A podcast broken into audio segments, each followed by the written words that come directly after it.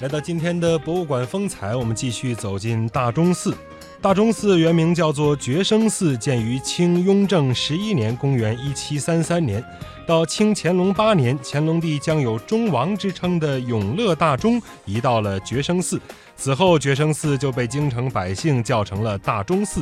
一九八五年，大钟寺被辟为古钟博物馆，也是目前全国唯一以收藏、展览、研究、开发、利用古钟和古钟资料、传播古钟文化知识为宗旨的专题性博物馆。馆内珍藏有各型各类的古钟数百件。接下来的时间，博物馆风采，我们就继续走进北京大钟寺的前世今生。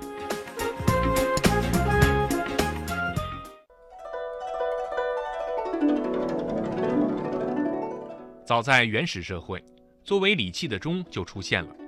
当时的钟或以木制，或以竹制，或以陶制，是一种简单的打击乐器。随着青铜文化的开始，在商周时期出现了青铜制作的钟。咱们那个中国的钟呢，其实您可以看得到，它有两种形状。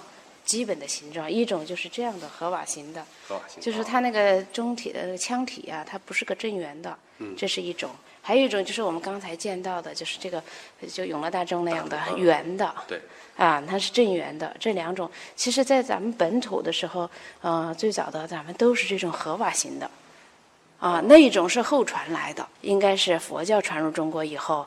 那个圆形的这种钟，应该是西方文化的一个文化因素，然后到中国来以后，在中国演变而成的。您可以看得到，这个就是我们最早的时候，这个新石器时代吧，咱们史前的时候出土的一些那个陶钟。这就是但这个是复制品。复制品啊，原件的藏在国家博物馆。这个是河南陕县这个呃仰韶文化标地沟出土的一一个陶钟。它的形状已经接近于咱们现在的那种，我能看出来形状。这要如果要是摆出来的话，不会不认的，应该能看出来是一个钟。对，这个也是，这就是，嗯，但是这个呢，就是它接近于那个它的钟体接近于扁圆的那种形状，像河瓦的形状，它不是正圆的，这个不是正圆的。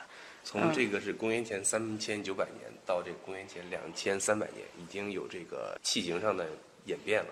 早期的时候它还是多样的，然后还有这一种，你看，您您看这个，嗯，但是呢，这种合法型的已经有那个萌芽状态了，应该说是。到了夏代的时候，河南的偃师二里头遗址出土的一些铜铃，啊，铜铃出，呃，到了商代的时候就出现了这种挠，是就是青铜的了，就青铜文化在商周时期就非常的繁盛，然后在北方中原地带就出现了这样的编挠。然后在南方呢，就出了出现了这样啊，形体非常庞大的这种，嗯，我们叫南方大挠，这种呢叫边挠，这个一般都是单个出土，就是单个使用，而这个呢是一一排一般是三件，最多的是五件一组，主要都在河南的这个，呃，就是在殷墟、嗯，安阳这一带出的比较多。它这个是怎么用？它这是呃，下面是把手是吧？它不是它，它这个非常大，它这个非常大，然后一般都是要这样倒放着。插在这个一个一个木座上，中间有一个柱子，它那个中间是中空的，然后插在那上面，然后有一个木座给它这样支撑着，然后这样敲击。敲击。它这个可能也得抬着使用，但是呃，它非常重的。然后呢，它一般都是出在山顶呢，或者那个河谷的这个台地上。啊，空旷的地方，然后接着。对，可能举行重要活动，或者是主要就是用于这个祭祀祭祀，呃，山川。神灵的这个自然神灵的一个啊一个祭祀的一个法器，可能是有一定的功用啊。是。钟的节奏感强，它能表达人们的欢乐喜悦，又可以在生产劳动中协调人们的劳动步伐，在舞蹈中使舞姿整齐优美，在练兵中使士兵步伐一致，以振军威。因而，在劳动生产中最需要这种乐器，《诗经》中有不少诗篇都记载了钟的演奏，如《关鸠》写道：“窈窕淑女，钟鼓乐之。”古钟中记载说：“鼓钟清清，鼓瑟古琴。”叫称为钟的这个器物呢，真正出现是在西周的时候。西周啊，西周早期的时候就出现了这种雍钟。这为什么叫雍钟？就是因为它上面有一个这样的一个呃，我们称它为一个把啊，就嗯把状的这个东西。实际上您可以看得到，这个雍钟是在这个挠的基础上演变过来的。挠是这样倒置着，然后给它上面加了一个悬挂的东西，倒过来悬挂起来使用，就成了这个雍钟了。啊，这是一组，这是一组，啊，对，最早的时候，早期的就是三件一组后来就越来越多了，到那个八件、十六件，啊、二十件，后来就出现了这种规模更大的二十多件、三十多件，到这个曾后乙的这个呃六十多件，啊、就规模就越来越大了。嗯，那像这样的呃成套的，比如说二十多件这样的钟，呃，需要几个人来完成它这个敲击呢？一般像最后一变钟那个，它的主要的旋律就大概得五到八个人，好像都得，至少一组上都得有一个人。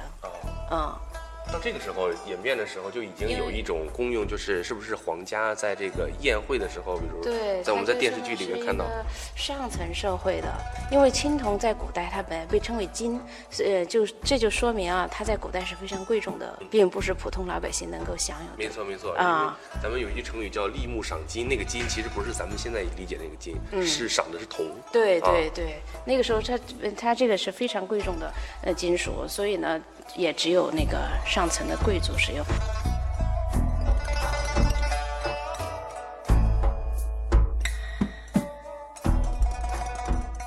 钟和鼎一样，也是统治阶级王权的象征。钟鸣鼎食就是权力地位的标志。悬挂编钟有严格的礼乐制度规定，天子公悬，也就是天子可以四面挂钟；诸侯宣悬指三面悬钟；卿大夫判悬，两面悬钟；是特悬，也就是只能一面悬钟。封建统治者铸造巨型铜钟，象征王权，这种钟也叫朝钟。钟也是人们心目中崇高、公正、贤明的华夏文明象征。伟大的爱国诗人屈原“黄钟毁弃，瓦釜雷鸣”的著名诗句，就是这种象征的反映。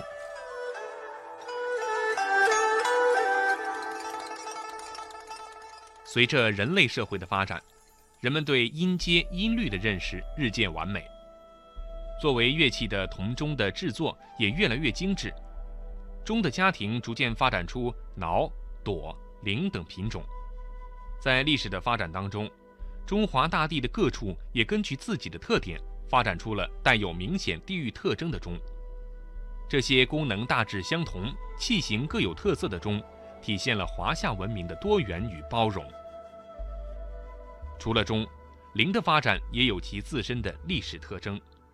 但钟和铃在功能上却走上了两条各自不同的发展路径，这又是为什么呢？铃的功能也是很多的，呃，像这个呃，你如果走进这个佛寺，呃，会看见佛教的建筑上面，呃，屋檐上系挂着这个铃铎，还有这个佛塔的四周都悬挂着这个铃铎，在风的作用下会呃有悠扬悦耳的这种铃声传来。最常见的就是我们见到的，在这个深处脖子上系挂的这个铃，呃，有利于主人寻找这个牲畜啊，在放牧的过程中，钟和铃都属于通过发声来发挥作用的这个响器。我们从外观上来看，钟的形体呢要比铃要大一些，它们之间的发声方式是完全不同的。钟呢是通过这个钟锤呃敲击钟体的外壁呃来发出声响。那铃呢？它是通过铃舌和这个铃体的内壁呢相互碰撞发出声响。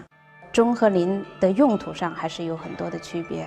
呃，在钟铃艺术这个不断呃发展的过程中啊，钟呢它逐渐为主流社会为上层贵族所喜爱。那么呢，他就走上了这个呃宴享宫廷礼仪场所。而您呢，因为它的制作成本要低廉。嗯，它的形体要小，便于携带。它逐渐的走向了民间，啊、也就是我们常说的一个是阳春白雪，一个成为下里巴人。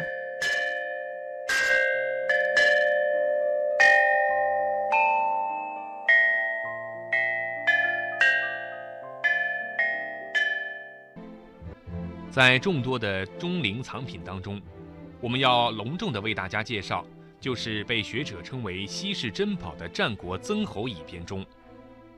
一九七七年的九月，湖北随州城郊的一块小山包上，沉睡于地下两千四百三十年后，曾侯乙编钟得以重见天日。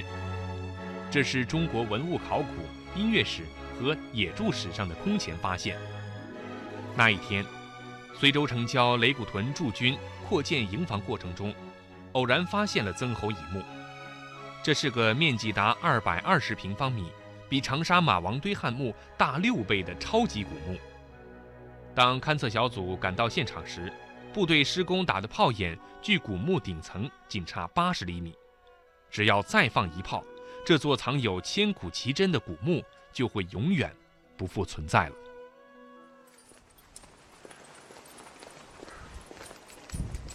曾侯乙编钟原件现收藏于湖北省博物院。但是在北京大钟寺古钟博物馆里，我们也有幸见到了一个参照原件一比一复制的样品。我们现在来到的就是这个大雄宝殿。哦，大雄宝殿。哎，对。现在呢是展出了，在这里展出了啊一套战国时期的编钟。哦，战国时期的编钟，哇，对，这这这么大呀！对，这这规模比较大。这个呢，就是湖北曾侯乙墓出土的，呃，曾侯乙编钟，它是复制品。这是复制品啊，曾著名的曾侯乙编钟就是这样的哈。对，就跟这是一模一样的啊呃复制的。原件呢是在湖北省博物馆收藏。啊，那是我们这个古代音乐史上的一个奇迹。嗯，因为在两千多年前。啊，就有这样十二律齐备，而且能够悬弓转调演奏音乐的这样的一个大型的组合乐器，这就是本身就是一个呃很了不起的一个音乐艺术的一个成就。嗯，尤其这个编钟呢，它那个声音在发声的这个声学呃原理上也是一个里程碑式的对一个成就吧。因为说它为什么呢？因为编钟的在音乐上的核心的价值，主要在于它这个它一钟能够发出两个音来。就是敲它这个正鼓部和侧鼓部，它是两个音。两个音。啊，对，一种。然后为了调得非常准呢，古代的工匠想了很多的办法。啊。就是说他在内壁挖了一些凹槽，就是在里面来调节。就是啊。里面是不平的。对，里面是不平的。啊。啊，甚至呢，在这个口的边缘以前也是不平整的。在西周早期出的那个编钟里面都是平整的，没有调。这就只有一个音，它没有这个侧骨音，没有使用。然后后来慢慢的就发现它可以调出两个音，然后在里面呢就通过挖一些叫挖肉的办法，就是挖一些凹槽，然后呢或者最后呢就发展到在上面多铸一块，铸厚一点，成阴极，好形成的阴极、阴梁，然后在这个上头来调节它。我们可以试试这个，咱们可以。